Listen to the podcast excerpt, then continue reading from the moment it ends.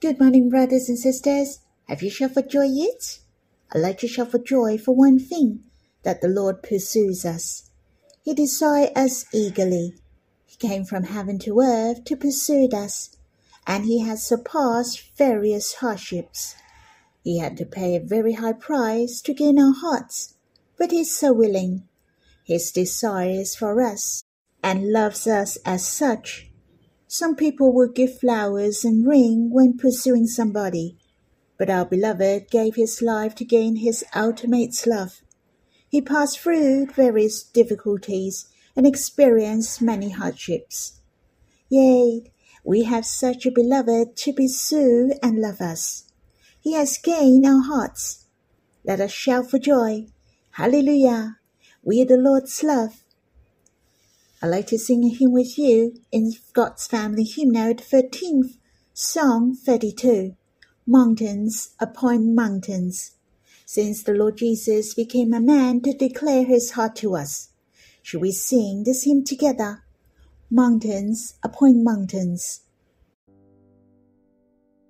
Behold, leaping through mountains, he came to see my lovely face, to hear my heart's sweet voice. Oh Lord, how many mountains you'd crossed, afflictions you'd passed through, how deeply you've desired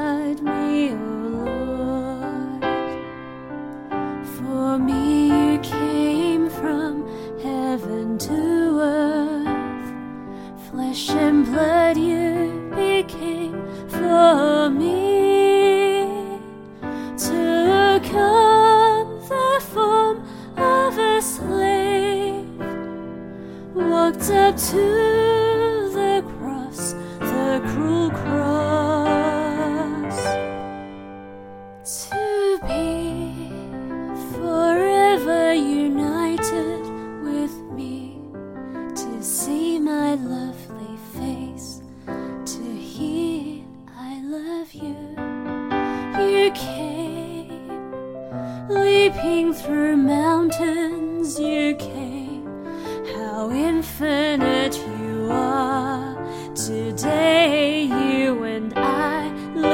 as one.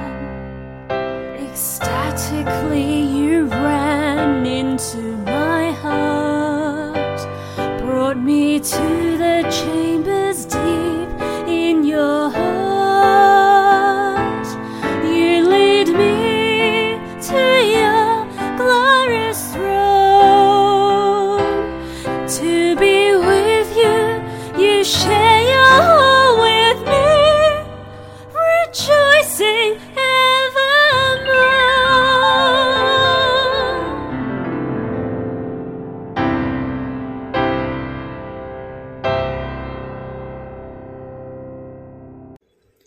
The Lord Jesus became a man in order to bear our sins, to solve the problem of our sins.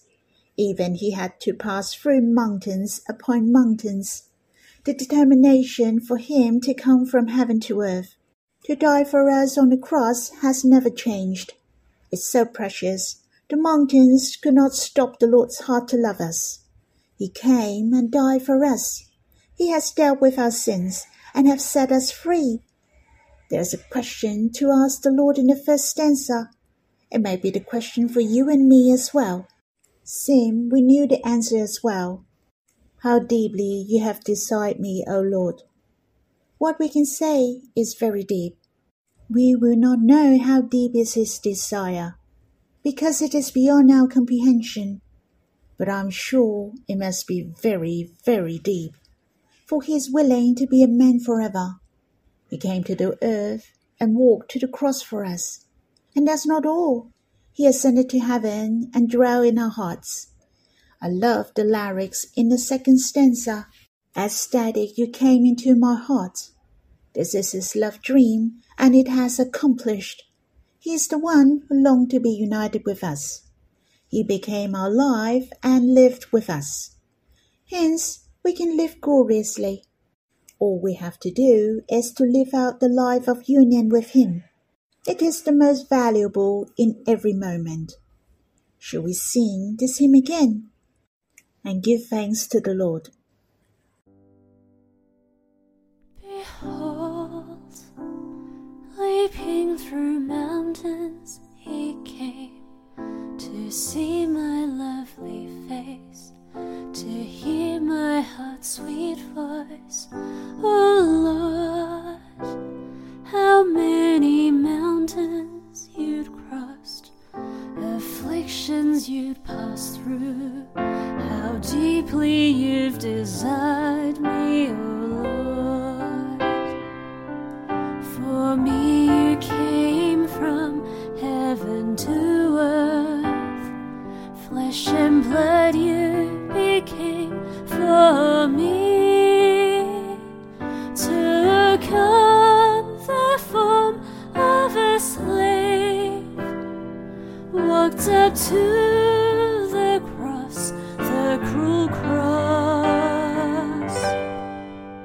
to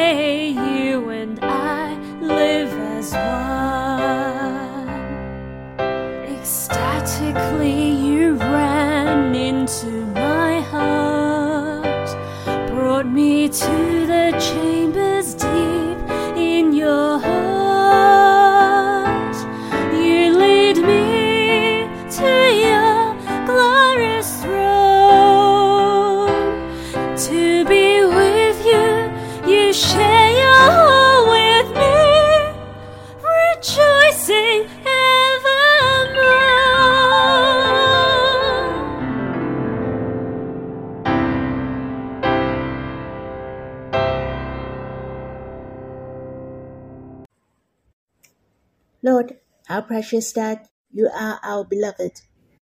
Leaping over the mountains, bounding over the hills you came. You sought us and gained our love. You leaped over many mountains and broke through many impossibles.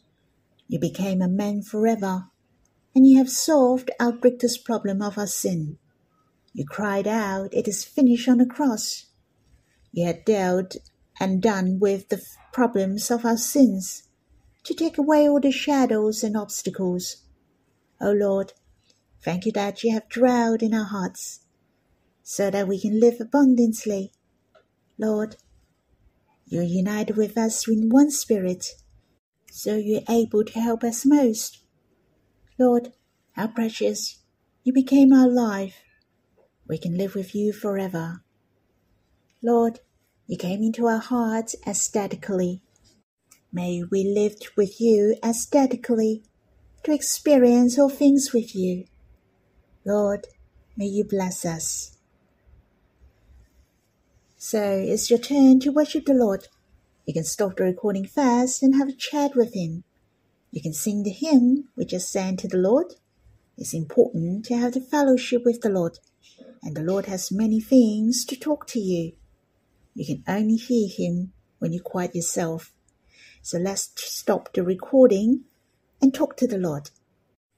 Brothers and sisters, we will enjoy Song of Solomon, chapter 2, verse 8. Let us read the verse. The voice of my beloved, behold, he comes, leaping over the mountains, bouncing over the hills. This is the second phrase of Song of Solomon. From this verse to chapter 3, verse 5. I can say this is the second song. It is talking about the pursuing of the beloved to us. I enjoy the first song very much, that the beloved and the darling are being together all the time. It started from they knowing each other, they get along, they delighted and falling in love with each other. They appreciate each other. And among all, the darling has a fervent heart for the beloved. It is talking about our love to the Lord keeps growing, and many experience of the closeness with him. The beloved and the darling recognize with each other. After we believe the Lord, we has experienced him, and not only the Lord is our Savior, we also recognize he is our pursuit in our life. He is our beloved. In the beginning of the second song, there is a big difference, for it has shown the beloved and the darling was not in the same place. It's so precious. It was the beloved who took the initiative to come, not only by words, the voice of my beloved. And you can see as well. Behold, he comes, leaping over the mountains, bouncing over the hills. His passionate love is full of action. I was thinking of the Lord who became a man for us forever. He was so happy to come across the untold hardships. It was not easy at all. He came to gain us. Firstly, I was drawn by the voice of the beloved. What kind of voice was this?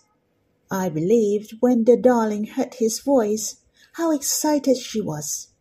The voice of my beloved seemed she cried out as soon as she heard him. Obviously, this was the calling of love from her beloved to her. He might call out her name, or Here I come. He has expressed his pursuing of love. The beloved has shown in great delight. He came gladly. Here it mentioned, leaping over means he was jumping over, but not cawing slowly for he came like a happy bunny. He's so exciting to come in the midst of you and me. He obliges in our hearts to be with us day and night, and guides us to walk in our life journey. How precious our Lord is bouncing along. He's more than happy to experience life with us. Hence, I was thinking his voice is the voice of love. It could be his singing, just like I will sing along when I'm hiking. I will not feel hiking is the hard work, but I really enjoy the fresh air, the spectacular scenery. I feel so relaxed and wonderful. I thought of the Lord who leaping over the mountains and bouncing over the hills.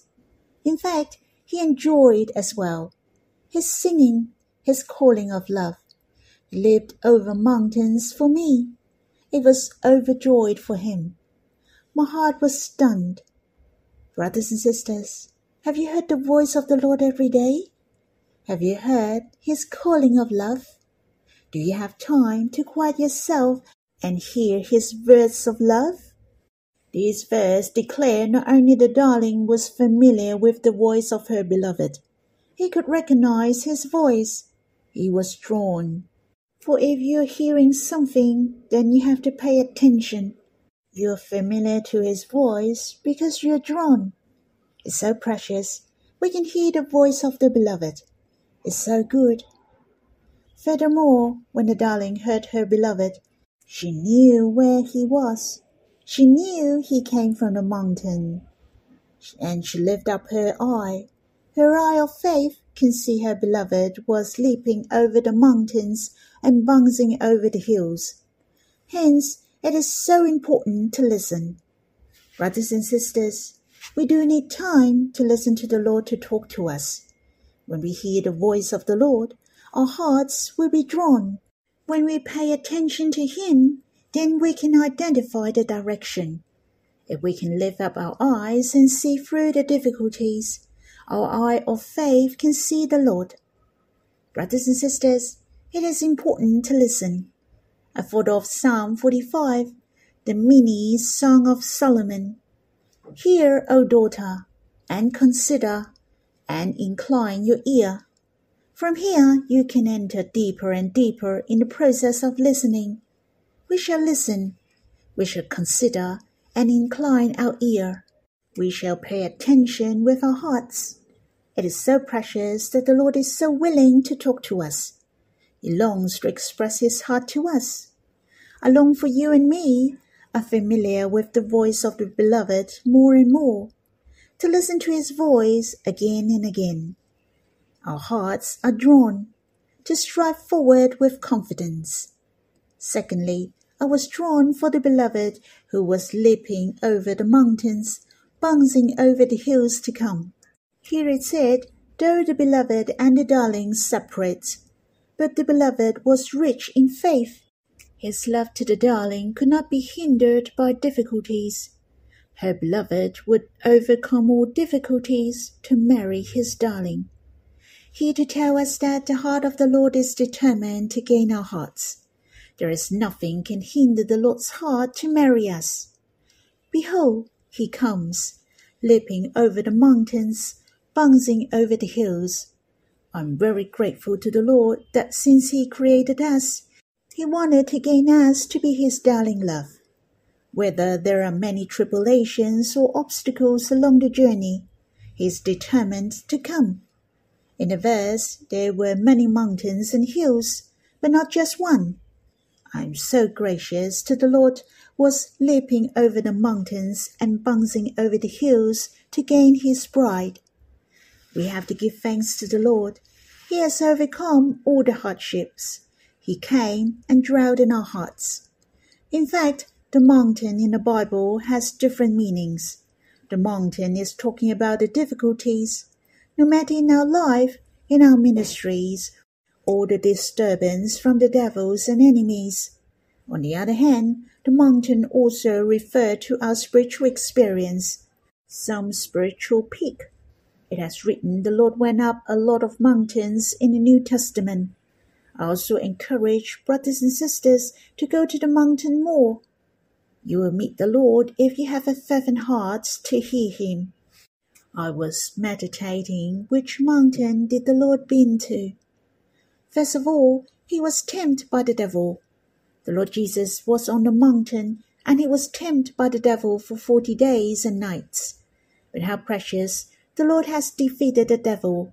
He overcame all the temptations. Can you imagine the body of the Lord at that time? He must be very weak and tired. But he was very close to God he defeated the enemies by the words of God. The devil turned the stone into bread and showed him all the kingdoms of the world and their glory. And the Lord Jesus remained unmoved. He won the victory. It's so precious.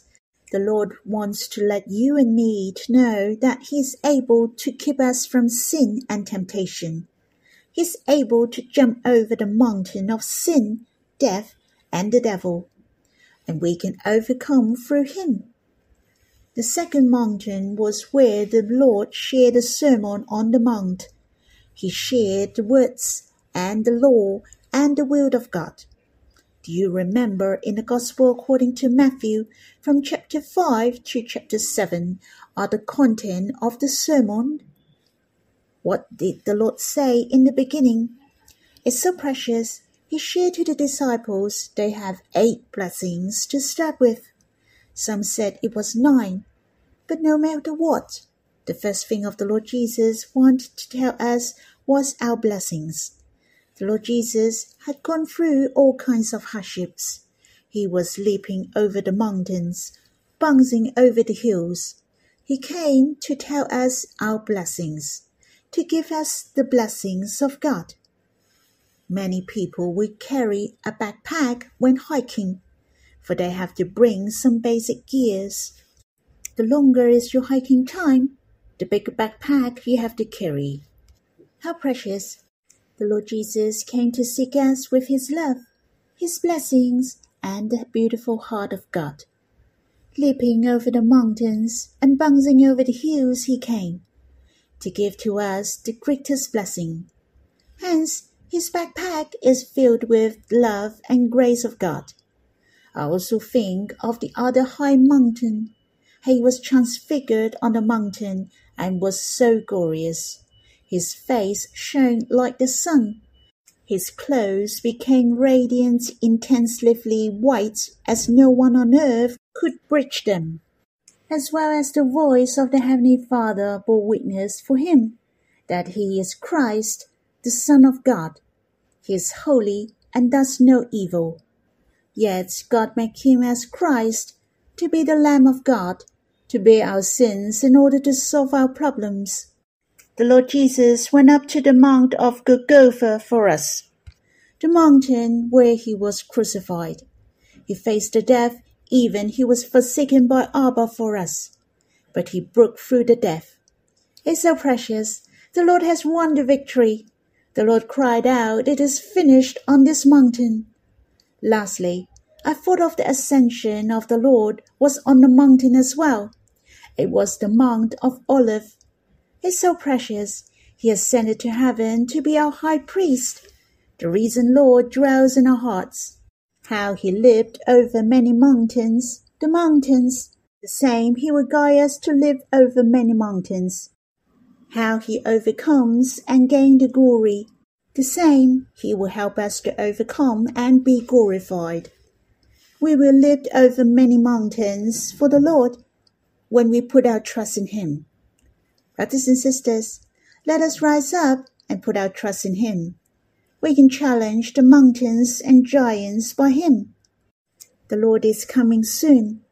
Can you hear the voice of the Lord? The needs of the world is very great. Can you hear the love calling of the Lord? Do you know what the Lord wants to do in this generation? The Lord wants to build the house of God. Truly, He wants us to coordinate with Him. He wants you to partake in building the church together. We don't have to worry, for the Lord will lead us to leap over the mountains.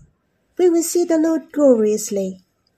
Brothers and sisters, you can sing mountains upon mountains again. Let's worship Him and respond to Him.